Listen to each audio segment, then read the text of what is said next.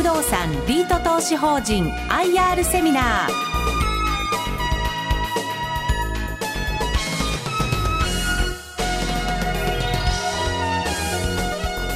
この番組は証券コード8966平和不動産リート投資法人の IR 活動の一環としてお送りします。お話は平和不動産アセットマネジメント株式会社代表取締役社長市川隆也さんです。この番組は2月24日に東京証券取引所で開催した J リートファン 2018IR セミナーを収録したものです。J リート IR プレゼンお届けしてまいります。複合型の J リート証券コード8966平和不動産リート投資法人 IR プレゼンです。さあそれではご紹介しましょう。平和不動産アセットマネジメント株式会社代表取締役社長市川隆也さんです。大きな拍手をお願いいたします。皆様こんにちは。市川でございます。どうぞよろしくお願いいたします。でまず最初にあの平和不動産リート投資法人の、え、特徴ですとか概要をご説明したいと思います、え、平和不動産リート投資法人の特徴。東京都区部を中心とするオフィスとレジデンスに投資をする複合型の J リートです。今 J リートですね、えー、今 IPO 中のものも含めてあと一方であの合併する銘柄さんもありますんで多分トータルではまあ59銘柄変わらないと思うんですけれどもその59銘柄中ですねこの我々と同じようにこのオフィスとレジデンスに投資をする複合型の J リートというのはあとはプレミアさんだけですね59分の2ということで我々としては非常にいい組み合わせ後ほどご説明しますけれども非常にいい組み合わせだと思ってるんですけれど意外とこの2つの、えーえ、タイプの不動産に投資をする複合型のジェリートというのは少なくてですね、まあ、2社だけということになっています。それではあの個々にですねいろいろポイントを説明していきたいと思います。まず1番目のポイントです。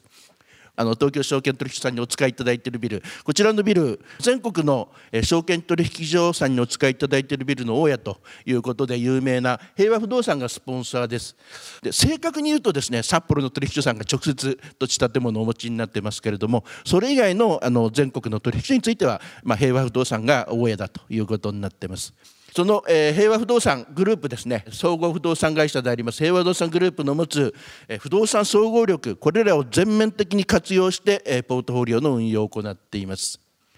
2番目のポイントです。高い収益性を持ったオフィスとですね、えー、安定性の高いレジデンスにバランスよく投資をすることによってですね収益性と安定性双方を狙っていこうというリートです。でまたオフィスについてはですねどちらかというと中規模クラスのオフィスに重点投資をしています。それから、えレジデンスにつきましてはシングルコンパクトタイプに重点投資をしています。3番目です。これはもうあの言わずもがななんですが、え圧倒的に高いテナント需要が見込まれる東京都区部を中心に投資を行っていますしまたあの一方で、え投資対象物件もやはり圧倒的に東京特部が多いということで、えー、基本的には東京特部中心です。ただ一方であのスポンサーであります平和不動産。北は札幌から南は福岡まで、まあ、全国の大都市圏ですねについてはあの支店ですとか営業も持っています。でそういったところ営業網がありますと当然そのエリアの良質な物件の情報も入ってきますしまたあの取得した後についてはオフィスを中心に平和不動産に PM を担当させることによって PM、まあ、運営管理ですねそれを担当させることによって高いパフォーマンスが、えー、期待できるということで地方の大都市についてもですね平和不動産のサポートがやられる、えー、エリアについては源泉投資を行うというスタンスです。4番目のポイントです。多数の分件へ投資を行う分散型のポートフォリオということで今、えー、平和不動産リート投資法人物件全部で101物件持ってます。オフィスが30物件からレジデンスが71物件という内訳です。あのまず用途がオフィスとレジデンスで分散している。である程度エリアについても分散が、えー、ある。でまたこの、え、物件についても非常にこう、え、等数分散が効いているということで極めて分散の効いたポートフォリオを持っているということです。で5番目のポイントなんですが、え、繰越利益等の活用による安定分配が可能ということで、まあ、あの皆様ご存知のようにリートというのは利益のまあほぼ100%ですね、え、投資主様株主様に配当してしまうんで基本的にはあの減価償却費用以外の、まあ、内部留保っていうんですかね繰越利益はないでそうなると例えばあの大きなテナントさんが抜けてこう賃収が一時的に大きくダウンするとかですね、えー、大きな修繕工事が突発的にかかるですとかあとは物件を売却して売却損が出たとかそういったようなこうイレギュラーな時にですね当然その全体の収益が影響を受けますので分配金もその分影響を受けて下がってしまうということになってしまうんですけれどもあの我々はですね合併を経験しているリートでございましてその合併の時にこう得られた負ののれんに由来する繰越利益というのを現状約19億円持っています。でこれらをこう安定的にこう活用することによって分配金例えば先ほど申し上げたようなイレギュラーな事態が生じた時にも分配金には影響を与えずですねこの繰越利益を補填して、まあ、本来実力ベースでお出しできるであろう分配金をきちっと安定的にお出しすることが可能なリートだということです。それではスポンサーの平和不動産をちょっと簡単にご紹介させていただきます。こういった証券取引所以外にもこれあの、えー、新橋の近くにある内幸町の高層ビルなんですけれども下がオフィス上がホテルになっているビルです。取引所以外のビルも当然行っています。これあの三菱地所さんとか三井不動産さんなんかと共同で開発しました新宿の超高層分譲マンションです。こういった分譲マンション事業なんかも行っている基本的にはあのビル賃貸事業がメインなんですけれども住宅分譲事業ですとかあとは平和不動産リート投資法人の運用をお任せいただいてるんですけどもそういったリート事業、まあ、いわゆるノンアセットビジネスっていうんですかねそういったような事業もやってる総合不動産会社です。で今ちょうどですね三菱地所さんと、資本業務提携をしてこの東京証券取引所のある兜町エリアですね日本橋兜町エリアの、再開発に乗り取り組んでいるというところでで今後あのまず1期工事を終えたら今度は、第2期工事あの新しいビルにテナントさんに移っていただいて次のエリアをまた再開発建て替えする再開発する。そういったような形でこう連鎖的にこの兜町をですね、えー、再開発して価値を高めていこうというのが今平和不動産が三菱地所さんと組んで取り組んでいるところでございます。それでは平和不動産リート投資法人の概要です。平和不動産リート投資法人なんですが、前身をあのクレッシェント投資法人っていう名前でした。で、2005年の3月にですね東京証券取引所の J リート市場に上場しています。今59銘柄あるんですけれども実にあの13番目に上場しました。比較的歴史のあるリートでございますで時価総額これ今948億円と書いてありますが大体今1000億程度が時価総額になっています、えー、資産規模が1663億円。格付けの方が JCR から A 安定的という格付けをもらっていまして有利子負債比率なんですけれども鑑定ベースで42.5%でまた含み益額につきましては約262億円。約16 10%の含み益率があるといったような状態になってます。でもともとまあクレッシェント東証人という名称で2005年に上場してるんですけれども2009年10月にですねリーマンショック後あの経営環境ですとか事業環境がちょっと厳しくなった時に平和不動産が運用会社の株式を100%取得しましていわゆるまあスポンサーチェンジで2009年10月に平和不動産がスポンサーになっています。でまた、えー、2010年、えー、10月にですね同じくジャパンシングルレジデンス投資法人という住宅特化型のリートを吸収合併しまして2010年10月ですがでこれを機に名称を平和不動産リート投資法人に変更してあの現在に至っているという形になっています。で、えー、平和不動産リート投資法人なんですが毎年5月と11月が決算期になってまして、えー、5月期の分配金につきましては8月にでまた11月期の分配金につきましては翌年の2月にお支払いするという形をとっています。それではここでですね直近のあの、えー、投資口価格の状況をご説明したいんですが2月16日ですねの投資口価格が、えー、10万200円でした。でこの今走っています33期の予想分配金2080円と翌34期の予想分配金2100円を足した4180円をま年間分配金と予想しましてそれをこの投資口価格で割ったのが予想分配金利回り4.17%です。で、まあ、ほぼあの J リート全体の分配金利回り平均分配金利回りにと同じような今水準で推移をしているといった状況です。それでは次の最近の投資口価格の状況です。えっと、えー、黄色が、えー、東証 J リート指数ですねえーまあ、この、まあ、ほぼ1年ぐらいですね非常にあのパフォーマンスの良好でして、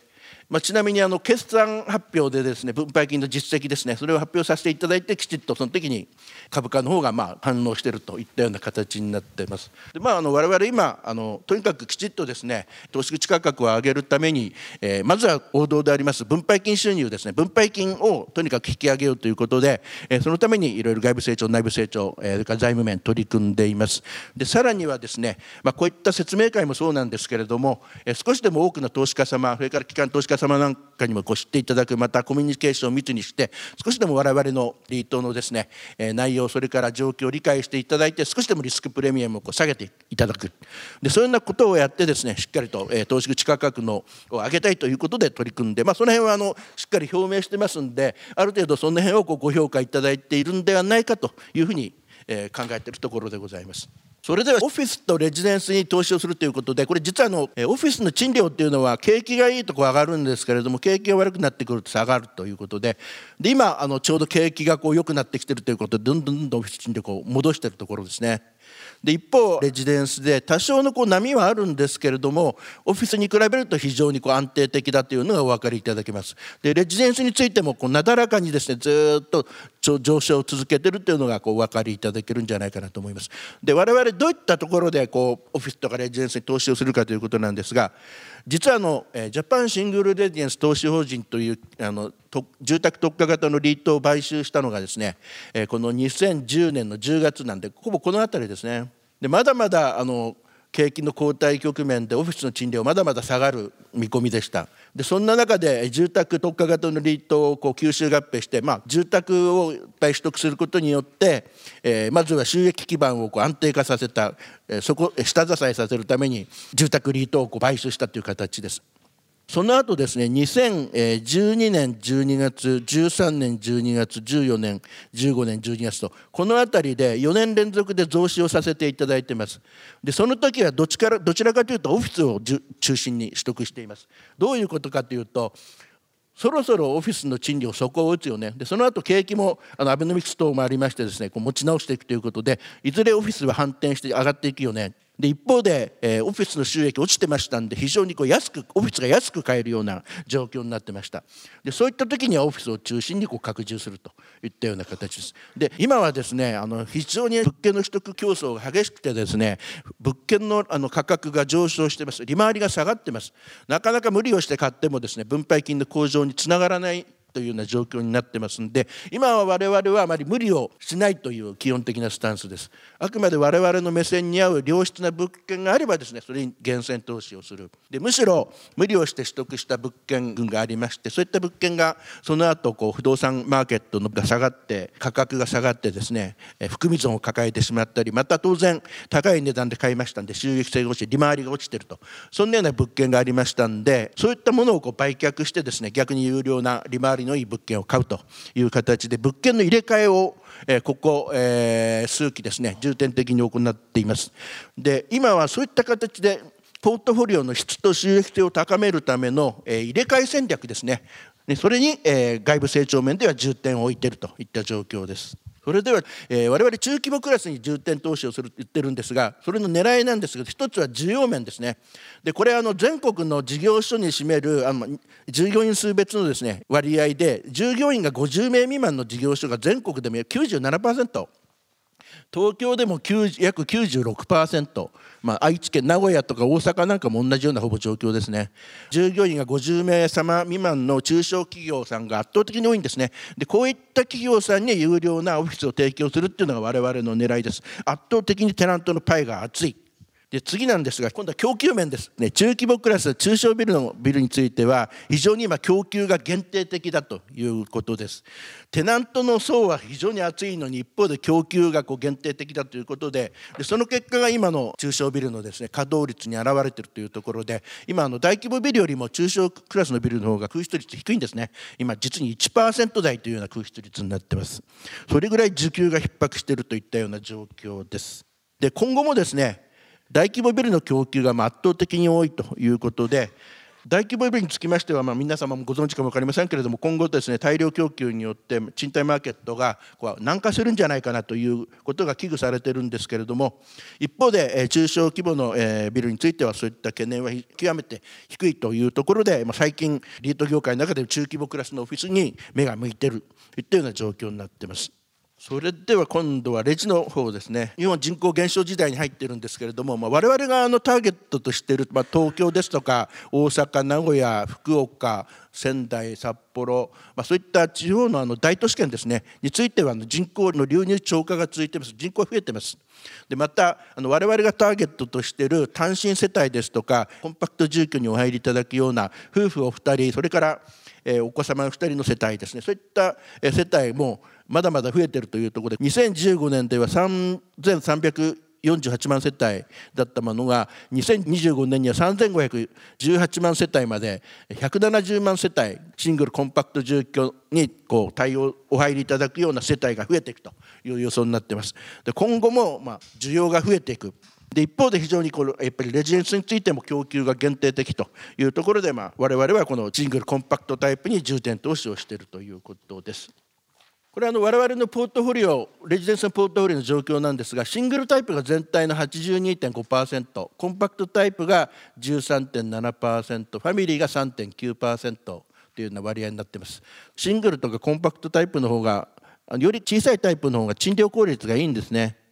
こういったのも一つシングルコンパクトタイプに重点投資をするメリット狙いの一つであります。今のポートフォリオの状況です。えっと、資産規模なんですがちょっと先ほどあの、えー、1663億と申し上げましたけれども11月時点は1663億だったんです。で、えー、比率なんですがレジデンスがあのこれ取得価格ベースなんですけれどもレジデンスが全体の57.3%オフィスが42.7%ということでやはりあのレジデンス特化型のあのリートを吸収合併した関係で今はちょっとレジデンスの方が多い形になってまして今どちらかというとオフィスをこう、えー、拡充したいなといったような今段階会です。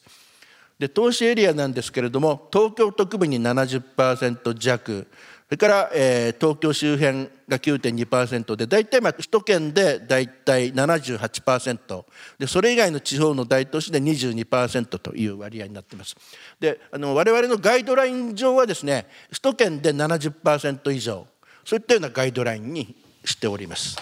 今の運用の状況稼働率をちょっと見ていただきたいと思います。でも21期からずっとですねもう95%上回る稼働率で来てるっていうのはお分かり。非常に高い稼働率でこう推移してるっていうのはお分かりいただけると思います。で特に最近ですねこの青のオフィスもう100%近い99%後半の稼働率で推移しているような状況です。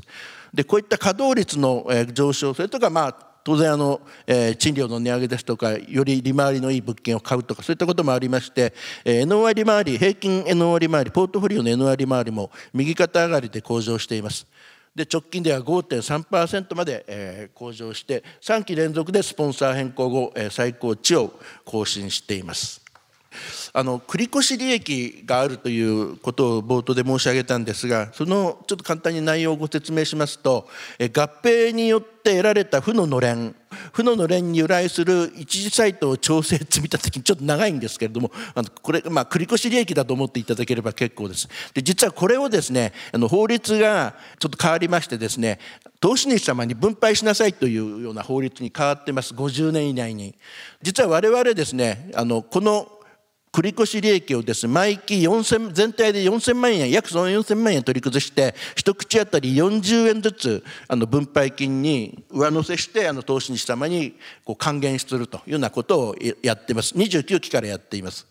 それからこの一時サイト調整積立金なんですが今みたいにその毎期取り崩して分配金に上乗せしてあの投資主様に還元するという形とあともう一つ我々はですね物件に売却ゾーンが出た時とか災害等による突発的な修繕費戦略的な修繕費用、まあ、こういった突発的なイレギュラーな要因があった時にはこの一時サイト調整積立金繰越利益を活用して分配金の方には影響を与えずこう安定的にお出しをするという方針をとっているということです。それで33期今知ってる33期と34期の運用状況の予想を一時サイトを調整積立金19億飛び600万円。繰越欠損金残高44億5000万円。これもあの我々にとっては非常に大きな武器ででですね。実はあのジャパンシングルレジデンスを吸収合併した時にあのもっともっとクレッシェント投資法人が持っていたあの含み損の大きな物件ちょっと減損にヒットしそうな物件がいくつかありましたんでそういったものをこう売却したんですね。合併によって負ののれんが得られたんで一方でそういったあの含み損のある物件を売却して売却損を出すことができた。たんですけれどもそれもあの負ののれんを活用して分配金には影響を与えなかった。で実はその売却したこう売却損ですねに由来する繰越欠損金っていうのがまだ残ってんですね。44億円。でこれどういうことかというとこれがあると例えば今非常に物件の価格が上がってますんで含み益のある物件今いっぱいあります。あの含み益のある物件を売却してその含み益っていうのは普通だとあのこの繰越欠損金がないとですねあの一時的にもう 全部全てあの投資主様にこう分配するような形になるんですけれども我々この繰越利益を持っているとですね売却益を繰越この欠損金と相殺して繰越利益に移し替えることができるんですね。まあ、あの全部というわけにはいかないんですけれども大体これの半分ぐらい約20億ぐらいは、えー、繰越欠損金を繰越利益にこう、まあ、変えるようなこう算段、え大きな武器を持っているということでそれらを仮に実現するとですねこの今19億600万円の繰越利益がまず40億近くになるということで分配金をより安定的にお出しすることもできますしまた場合によってはあの投資主様にこう還元することもできるということで非常にまあ大きな武器だというふうに考えてますんでこれをなんとかうまく活用していきたいなと思ってます。平和不動産がスポンサーになって以降の平和不動産リート投資法人の成長の軌跡をお示ししてるんですが資産規模ですね。で今1663まあ我々の目標中期的な目標としては資産規模2000億を目指しています。それから分分配金ということで実にあの平和不動産がスポンサーになった時には734円だったんですが3倍近く2100円今直近期で2050円だったんですがまでこう上げてきてると。で予想分配金については分配金の中期目標としては2250円にしたいということで取り組んでいるといった状況です今の当面の運用方針ですね外部成長面なんですけれども、まあ、先ほど申し上げましたように今マーケット加熱してますんでそういった中で高値掴みをしないようにですね我々としては慎重に減設投資をするということででどちらかというと入れ替えによってポートフォリオの質ですとか収益性を高めていく方針をとっています。で、えー、内部成長面は今非常に高稼働率高いというところでこの高稼働率をしっかりと維持していくことであとはですね今のオフィスの賃料の増額改定に取り組んでいます。でそれらが非常に今、えー、分配金を押し上げる効果が出てますんでこれをもっとしっかりと進めていく。稼働率とあと賃料の上昇ですね。それに取り組んでいく。それから財務面についてはまだまだあの、えー、金融コスト、えー、以前借りた、えー、ちょっと高めの借り利息のローンがありますんでそういったものがこうリファイナンス借り換えを迎えるたびにどんどんどんどん金利下がりますんで当面この金融コストはまだまだ下がります。でこれらが分配金の押し上げ効果が出るということででこういったことを着実に実行してですね今知ってます予想分配金。それから、えー、中期目標であります2250円。これを達成したいというふうに考えています。ここまでがあの私の説明でございます。どうもご清聴ありがとうございました。ありがとうございました。ありがとうございましたここまでは平和不動産リード投資法人 IR プレゼン。平和不動産アセットマネジメント株式会社代表取締役社長市川孝也さんでした。どうもありがとうございました。皆さんありがとうございました。平和不動産リート投資法人 IR セミナー。この番組は証券コード8966平和不動産リート投資法人の IR 活動の一環としてお送りしました。